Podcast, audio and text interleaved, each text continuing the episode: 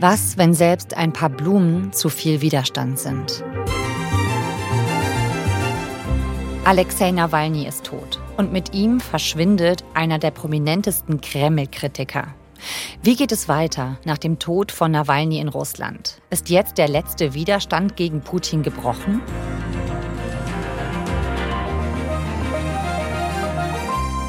Darüber spreche ich mit Christina Nagel. Sie hat viele Jahre lang das ARD-Hörfunkstudio in Moskau geleitet und konnte Alexei Nawalny immer wieder persönlich erleben. Hallo Christina. Hallo. Ihr hört 11KM, der Tagesschau-Podcast. Ein Thema in aller Tiefe. Mein Name ist Viktoria Kobmann. Heute ist Dienstag, der 20. Februar. Man soll, man darf niemals aufgeben. Falls so etwas passiert, bedeutet es, dass wir genau in diesem Moment außerordentlich stark sind, so dass sie mich töten wollen. Diese Kraft nutzen und nicht aufgeben.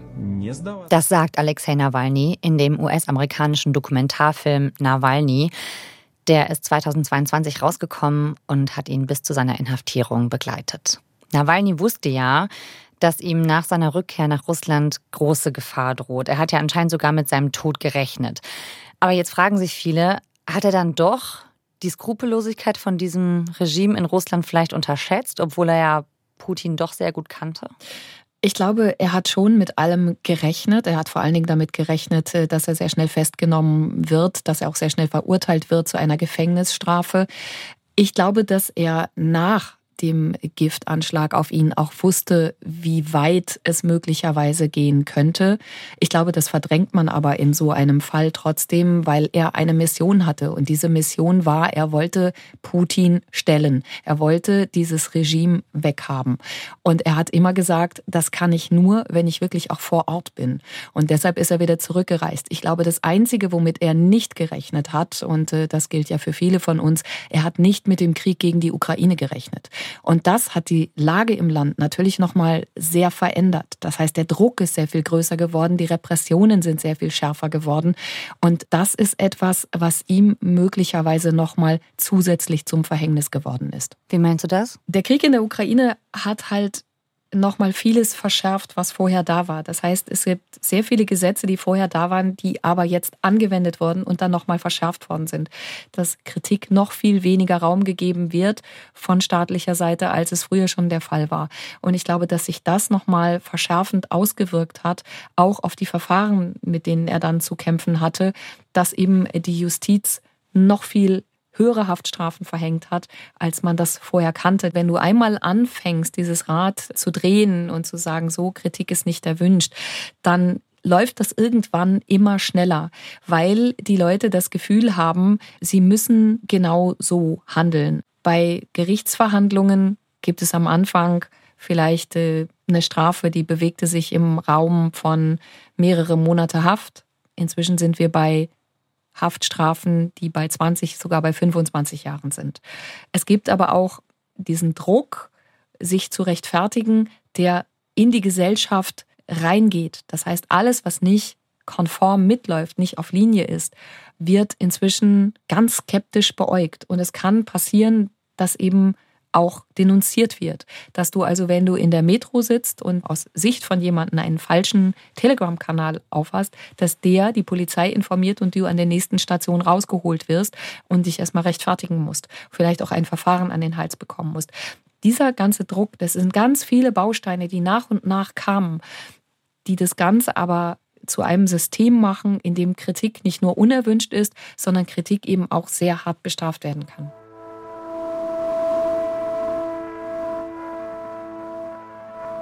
Also glaubst du, Nawalnys Blick auf Putin, also seine Einschätzung von diesem Machtapparat hat sich verändert mit dem Krieg, so wie bei uns im Ausland ja auch?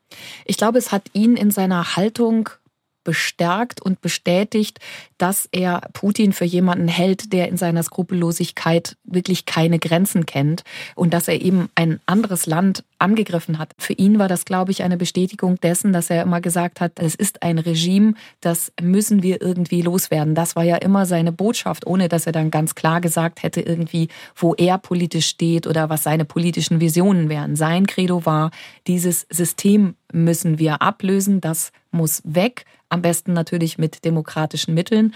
Aber dazu ist es halt nicht gekommen. Wir wollen ein freies, ein glückliches Russland haben. Und das war bis zuletzt auch das Credo, was er auch bei seinen letzten Auftritten, von denen wir alle noch nicht wussten, dass es seine letzten sein würden, ja immer wieder gesprochen hat. Kreml-Kritiker Alexei Nawalny ist nach Angaben der russischen Behörden tot. Er sei in einem sibirischen Straflager zusammengebrochen und gestorben, hieß es. Der 47-Jährige galt als Hauptgegner von Präsident Putin. Es gab Reaktionen auf Nawalnys Tod. Auch in Russland haben Menschen Blumen niedergelegt als Zeichen ihrer Trauer. Und mehrere hundert wurden verhaftet. Warum werden diese Menschen verhaftet? Was ist die Motivation dahinter? Ist das dann doch Angst vom Regime vor Alexei Nawalny?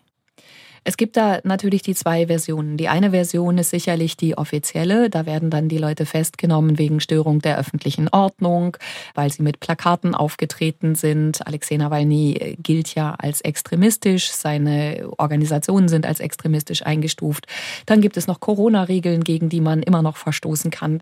Die sind halt nie aufgehoben worden. Das ist halt immer ein einfaches Argument gewesen zu sagen, nein, sorry, hier können wir leider keine Demonstration stattfinden lassen und keine Protestveranstaltung Veranstaltungen stattfinden lassen, weil Massenveranstaltungen sind aufgrund äh, der Gefahr durch Corona und durch andere Viren einfach nicht zulässig.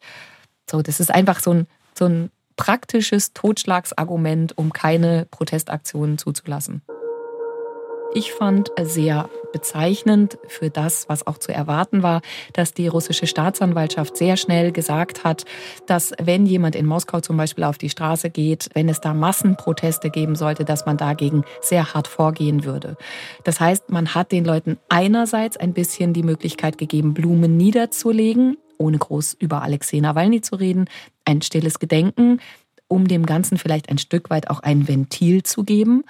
Aber man hat sehr klar gesagt, ne, richtig große Aktionen wollen wir hier nicht sehen, werden wir unterbinden. Und das hat sich ja auch von Stunde zu Stunde dann weiter zugespitzt. Und trotzdem, und das finde ich wirklich bemerkenswert, trotz der Lage, in der sich die Gesellschaft gerade befindet und dem großen Druck, sind die Leute hingegangen, haben unter den Augen der Polizisten und der Sicherheitskräfte für Alexei Nawalny Blumen niedergelegt.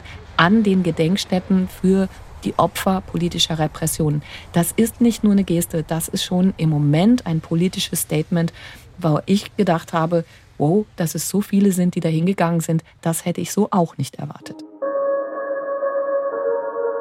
Und die Tatsache, dass diese Menschen dann aber doch inhaftiert werden, dass da doch direkt scharf gegen vorgegangen wird, wird zu sagen, das ist ein Symptom dafür, dass die Regierung Angst hat vor Nawalny, auch nach seinem Tod?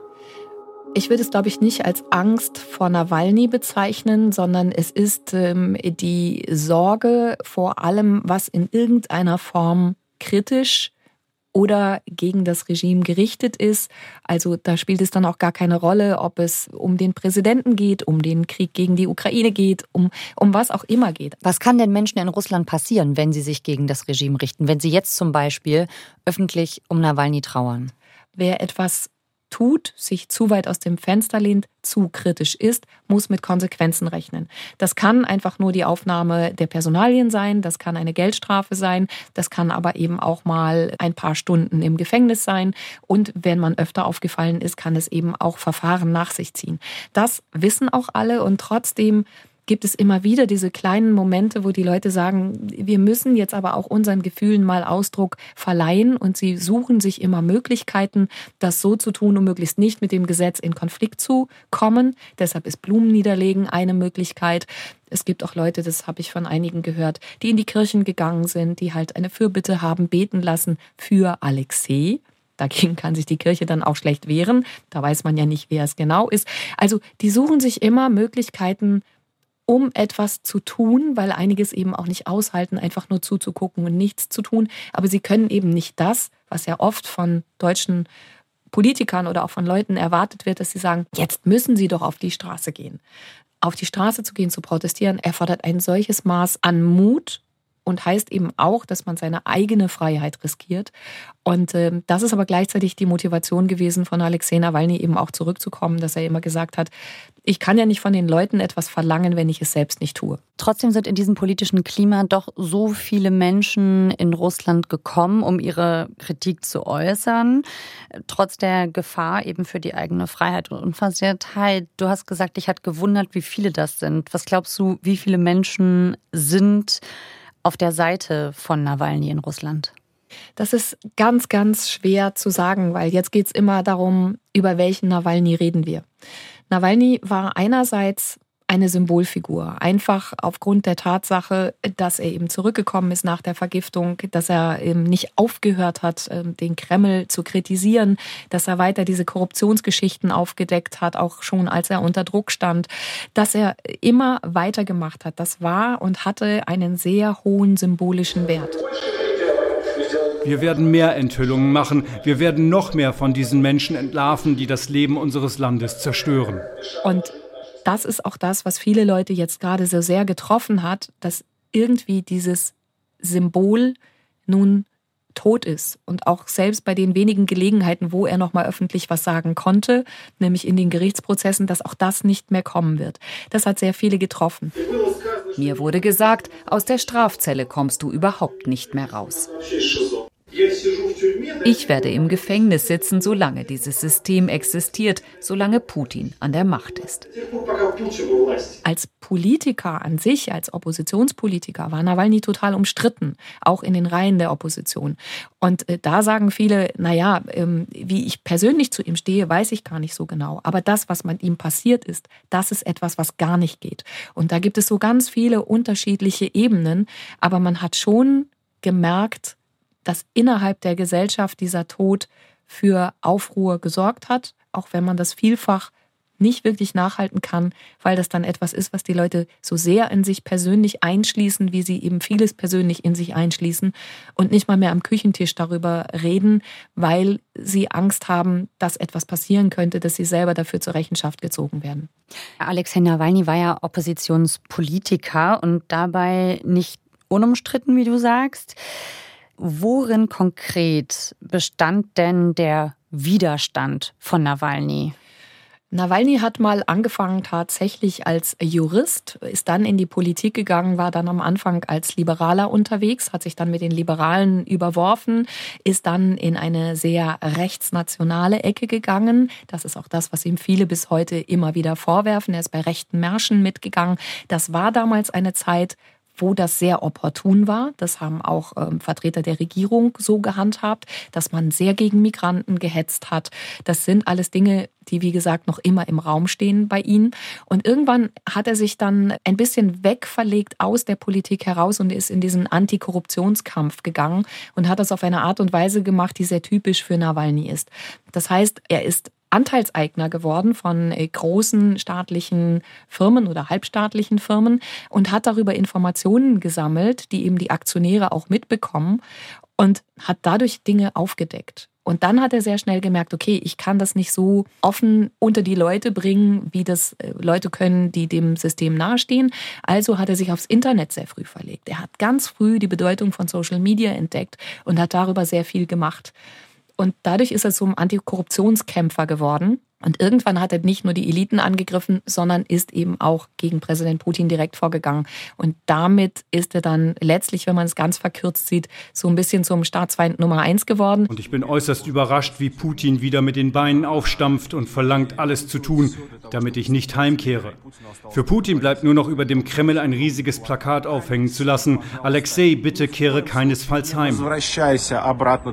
Das war so ein glaube ich, Stempel, der ihm ganz gut in den Kram gepasst hat, weil er hatte durchaus ein sehr ausgeprägtes Selbstwertgefühl. Und ich glaube, das charakterisiert ihn so ein bisschen. Wo er politisch steht, ist aber total schwer zu beantworten, weil wir eigentlich nie so ein richtiges politisches Programm gesehen haben. Das politische Programm von Alexei Nawalny war, Putin muss weg, das System muss weg. All diese Mantras über den Zusammenbruch von Russland, über den Zerfall unseres Landes werden immer wahrscheinlicher, weil wir verstehen, dass an der Macht in unserem Land die Menschen stehen, die nicht nur gierig, boshaft, schonungslos dumm sind, sondern auch verrückt. Und da kommt man dann eben nicht so wirklich weiter. Er hatte allerdings, muss man dazu sagen, auch nie wirklich die Gelegenheit, als Politiker, als vielleicht Amtsträger, als Würdenträger mal in irgendeiner Form auch Politik machen zu müssen. Und dann hätte man vielleicht auch mehr gesehen, wofür er steht und was er eigentlich bewegen will. Und du warst ja lange Korrespondentin. Wie hast du Alexei Nawalny denn erlebt? Ich glaube, ich habe Alexei Nawalny in sehr, sehr vielen unterschiedlichen äh, Lagen erlebt, äh, wo er jedes Mal einen schon beeindruckt hat, aber auf sehr unterschiedliche Art und Weise. Sowohl negativ, wenn man ihn eben gehört hat bei diesen rechten Märschen, wo er mitgelaufen sind, das war schon sehr gruselig. Andererseits bei den großen Protesten im Jahr 2011, da war er Redner, da hat man schon gesehen, was ihn ausmacht.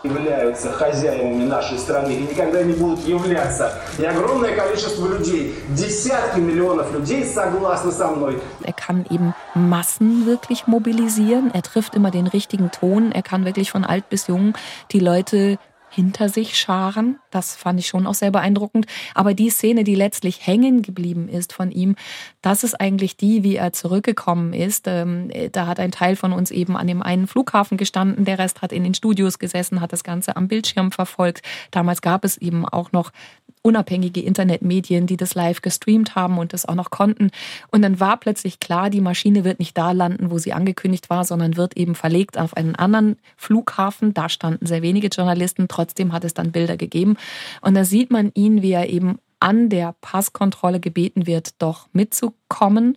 Er kann sich dann noch mit einem Kuss von seiner Frau verabschieden. Und es war eigentlich tatsächlich das letzte Mal, dass wir ihn auf freien Fuß gesehen haben und erlebt haben. Und ich glaube, in der Dimension, in diese Szene, das sind so sehr viele emotionale Ebenen, die da aufeinander prallen.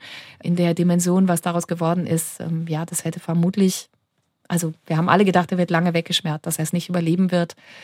Ja, das ist schon krass. Wie ist das denn jetzt in Russland nach Nawalny? Wen gibt es da noch an Regimegegnern oder Kritikern? Ich glaube, da gibt es noch mehr, als viele oft denken, weil wenn wir in Deutschland an Opposition in Russland gedacht haben, dann ist den meisten wahrscheinlich tatsächlich immer der Name Nawalny eingefallen. Es gibt andere, die sind bei uns auch bekannt, wie Karamosar oder Yashin, die sitzen aber auch in Straflagern inzwischen. Es gibt aber auch noch Leute, die bei uns weniger bekannt sind, die aber auch da sind. Und viele von denen sind gerade an der Basis, an der politischen Basis sehr aktiv. Ähm, da gibt es, will die jetzt gar nicht aufzählen, weil man hat immer so gleichzeitig Sorge, dass man sie damit so ein bisschen in den Fokus rückt und möglicherweise auch in den Fokus derer, die dann sagen, okay, die müssen auch noch weg. Aber die tun auch was, die äußern sich auch, die gehen auch raus, die sind auch bei den Menschen, ähm, die versuchen auch Leute um sich zu scharen. Aber ein Gesicht wie Alexei Nawalny hat die Opposition gerade nicht. Das heißt aber nicht, dass sie nicht existent ist. Und mir haben einige gesagt, dass es jetzt im Moment in erster Linie darum geht, Strukturen zu bewahren.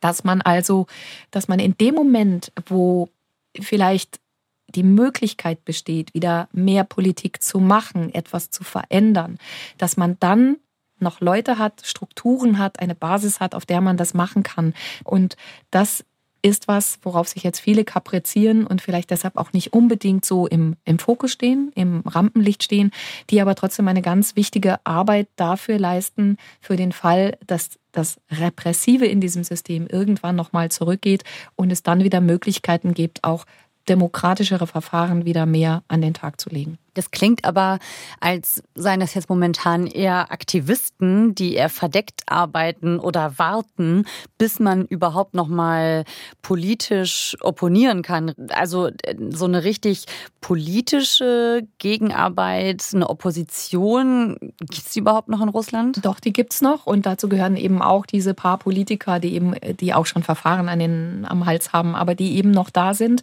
die auch öffentlich auftreten, die eben da, wo sie noch in, in Stadträten oder ähnlichen äh, Institutionen sind, die da auch tätig sind und die aber eben nicht, nicht so im, im Rampenlicht stehen, als dass wir sie alle kennen würden. Aber sie sind sie sind da, sie versuchen ihre Arbeit zu machen, sie versuchen das auch ernst zu nehmen. Und dann hat man eben ja natürlich auch noch Leute wie Nadjestin zum Beispiel, der ja versucht hat, sich als Präsidentschaftskandidat registrieren zu lassen, der ja auch sehr viele Unterstützerstimmen gesammelt hat, wo Leute auch hingegangen sind. Und auch das ist muss man hoch bewerten, weil sich das eben Leute getraut haben, sehr viele Leute getraut haben, sich mit ihrer Passnummer, mit ihrem Namen einzutragen und zu sagen, wir wollen diesen Mann unterstützen, der sich offen gegen den Krieg, der ja immer noch nicht so heißen darf in Russland, der immer noch militärische Spezialoperation heißt, der sich gegen diesen Krieg offen wendet und damit im Prinzip schon gegen Regeln des Systems verstößt. Ich möchte, dass Sie wissen, dass sie nicht straflos ausgehen werden. Sie werden bestraft werden für das, was sie unserem Land angetan haben, für das, was sie meiner Familie angetan haben, für das, was sie meinem Mann angetan haben. Jetzt hat gerade die Ehefrau von Alexei Nawalny mehrfach gesprochen, auf der Sicherheitskonferenz in München, aber auch im Nachgang nochmal. Julia Nawalnaja, kann sie dieses Erbe, wenn man so will, ihres Mannes fortführen? Kann sie sowas werden wie das neue Gesicht des Widerstands? Ich glaube, was sie sicherlich bewahren will, ist tatsächlich das Erbe ihres Mannes. Und ähm, ich finde es sehr tough, wie sie auftritt und wie sie alles zurückstellt, Emotionen auch zurückstellt und jetzt eben genau das tut, indem sie sagt, so, ihr seid jetzt gefordert, irgendetwas zu tun, Aufklärung zu fordern, euch zu positionieren gegen, gegen Putin, gegen das System. Das tut sie ja sehr offen. Sie war immer diejenige, die meinem Gefühl nach sehr hinter ihrem Mann gestanden hat und alles mitgetragen und auch mit ertragen hat, muss man ja sagen, was ihm passiert ist. Er hat ja auch eben mitgetragen, dass er zurückgeht. Sie hätte ja auch sagen können, komm, kümmere dich hier um deine Familie, wir sind hier in Sicherheit, lass es. Das hat sie nie getan. Ähm, die Kinder äh, waren draußen und sie war in weiten Teilen auch außerhalb äh, von Russlands. Aber da weiß ich nicht so genau, wie da die Modalitäten waren. Ähm, sie war hin und wieder auch in Russland, aber sie hätte sich da anders verhalten können, hat sie nicht gemacht, weil sie auch wusste, wie wichtig ihrem Mann diese Mission ist und die Haltung ist und sie trägt das mit. Россия свободная, мирная, счастливая – und dann, ganz aktuell, während unserer Aufzeichnung mit Christina noch, hat Julia Nawalnaja sich nochmal in den sozialen Medien geäußert und hat gesagt, dass sie den Kampf ihres Mannes weiterführen will. Julia Nawalnaja ruft in ihrer Videobotschaft dazu auf, weiter für ein freies, friedliches und glückliches Russland zu kämpfen. Ein Russland, wie ihr Mann es erträumt habe. Und dieses Russland wolle sie miterrichten, sagt sie. Sie habe keine Angst und auch alle anderen sollten keine Angst haben.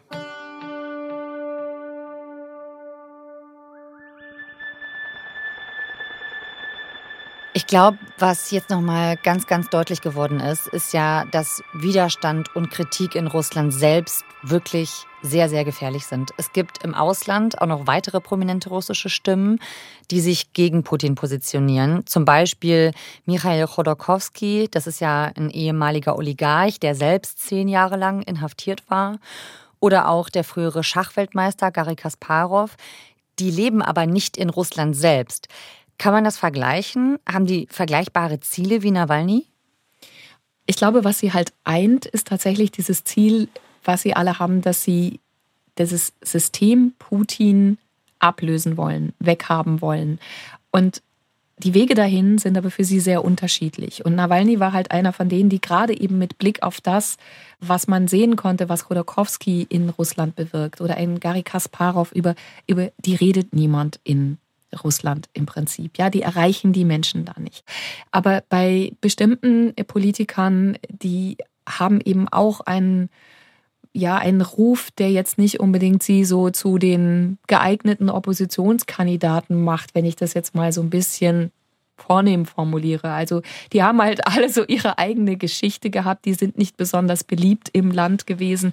Die werden da jetzt nicht als Heilsbringer gesehen, vor allen Dingen, weil sie eben, also Khodorkovsky hatte ja gar keine andere Wahl, ja, also der ist ausgetauscht äh, worden, beziehungsweise den, den hat man frei bekommen. Und damit war aber klar, dass er im Exil ist und da auch bleiben muss. Und ähm, so, aber das waren noch ganz andere Zeiten und deshalb sind die ein Stück weit auch in Vergessenheit geraten, glaube ich, bei vielen Leuten oder werden halt nicht so ernst genommen, weil es dann heißt so, ja, naja, ihr sitzt da und ihr habt gut reden, aber wir müssen mit diesem System leben, wir müssen damit klarkommen. Und Nawalny hat deshalb auch gesagt, wenn du etwas bewegen willst, dann musst du musst du selbst im Land sein, da musst du selbst auch das Risiko eingehen. Und das sehen andere auch so. Also der, der Chefredakteur der Novaya Gazeta, die ja inzwischen auch nicht mehr erscheinen kann in Russland, der hat das auch gesagt. Das ist eine kremlkritische Zeitung. Eine ne? kremlkritische Zeitung, genau. Und da hast du eben auch gesehen, dass er gesagt hat, wenn, wenn du hier Leute aufrufen willst, auf die Straße zu gehen oder sich zur Wehr zu setzen oder ihnen andere Positionen klar machen willst, dann kannst du das nicht von außen machen, wenn du irgendwo äh, warm, weich und bequem, ich formuliere das jetzt mal mit meinen eigenen Worten und etwas flapsig, dann kannst du das nicht machen, sondern du musst dann auch vor Ort sein und du musst selbst bereit sein, das Risiko, was du den anderen abverlangst, eben auch zu gehen. Wobei natürlich gerade prominente Köpfe noch sehr viel mehr Risiko gehen, weil natürlich dann auch sehr schnell wirklich die ganz großen Geschütze gegen sie ausgepackt werden, juristisch. Diese russischen Straflager, wie das, in dem jetzt Nawalny gestorben ist. Was wissen wir überhaupt darüber, wer in diesen Lagern inhaftiert ist und was sagen Menschen, die da wieder rauskommen?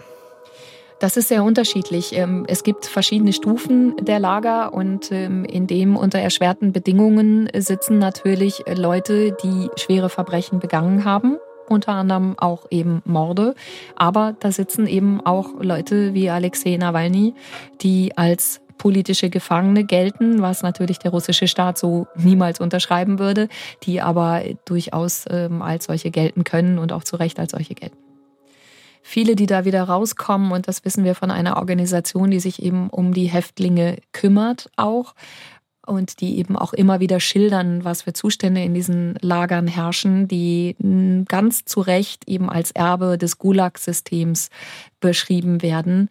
Die sagen immer, dass sie als gebrochene Menschen wieder rausgekommen sind, weil einfach ein das ist ein, eine Welt, die ganz für sich alleine lebt, wo ein Wahnsinnsdruck herrscht, ähm, wo die Leute keinerlei Privatsphäre haben. Du schläfst halt in, in, in großen ja, Schlafsälen. Du hast eigentlich nichts Eigenes, wo nicht jederzeit überall jemand drankommt. Manchmal haben Toiletten nicht mal Türen. Auch da kann jeder immer reingucken. Das heißt, es geht sehr an die Substanz der Leute. Und das ist genau das Ziel. Und jeder, der sich damit beschäftigt hat und damit auseinandergesetzt hat, weiß, dass es da eine sehr, sehr schlechte medizinische Versorgung gibt. Und dieses Straflager, in dem er war, ist dafür auch bekannt. Nach meinem ersten Konflikt mit der Leitung des Straflagers Anfang April begannen sie mir unheimlich laut Reden von Putin vorzuspielen. Am Anfang unterschiedliche Reden, aber seit mehreren Monaten beschallen sie mich täglich in ohrenbetäubender Lautstärke mit der immer gleichen Rede Putins, seiner Botschaft an die föderale Versammlung, in der er unter anderem erzählte, dass man in Europa einen genderlosen Gott einführen wolle. Alle hier kennen diese Rede von Putin inzwischen auswendig. Es war klar, dass er unfassbar oft in einer Isolationszelle gesteckt worden ist wegen vermeintlicher Vergehen. Also da reicht es schon, wenn man mal irgendwie sein Hemd falsch zugeknöpft hat, dass man oder jemanden nicht angeblich nicht gegrüßt hat, dann landet man da wieder. Er war über 300 Tage da drin und da muss man sich vorstellen, das ist ein ganz kleiner Raum, in dem man eingepfercht ist wo man immer alleine ist. Es ist kalt, es ist nass, es ist zugig. Der Mann hat eine Vergiftung hinter sich. Der Mann war angeschlagen.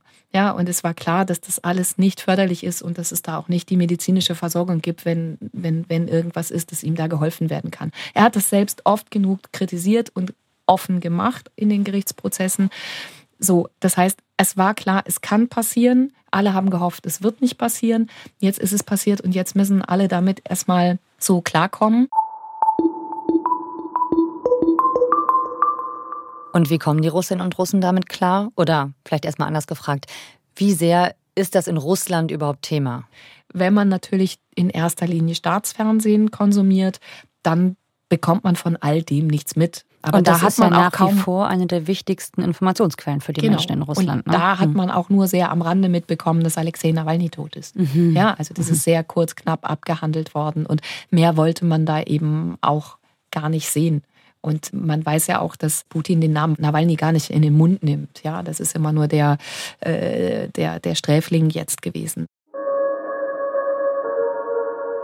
Es braucht Mut, es braucht sehr viel Engagement, es ist sehr mühsam und ich glaube, im Moment ist die Situation so, dass der Druck und die Angst, selbst in den Fokus zu geraten, selbst möglicherweise ja festgenommen, verurteilt zu werden, so groß ist, dass es viele mit sich selbst ausmachen oder in Kreisen diskutieren, wo sie sicher sein können, dass sie da auf Gleichgesinnte stoßen.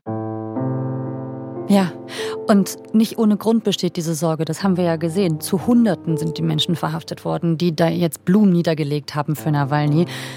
Ich muss sagen, mich hat das total beeindruckt, dass da so viele Menschen offen hingegangen sind, ihr Gesicht gezeigt haben, in dem Wissen, dass sie sich ja in genau so einem Staat befinden, in dem Kritik zu äußern so gefährlich ist. Und da Kritik geübt haben. Ähm, was würdest du denn sagen? Kann dieser Tod von Nawalny vielleicht auch Widerstand in Russland ganz neu befeuern?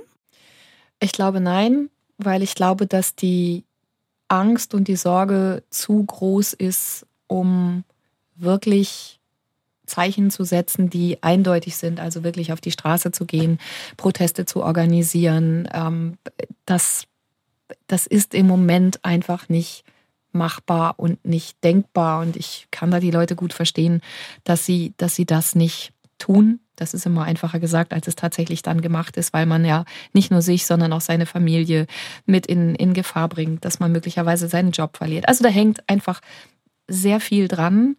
Ich glaube, dass Nawalny weiterhin eine Rolle spielen wird in den Köpfen, dass auch einige seiner Ideen auf jeden Fall weiter leben werden, weil sie einfach sehr weit im Land verstreut sind und in den Köpfen gerade auch jüngerer Leute so ein Stück weit verankert sind.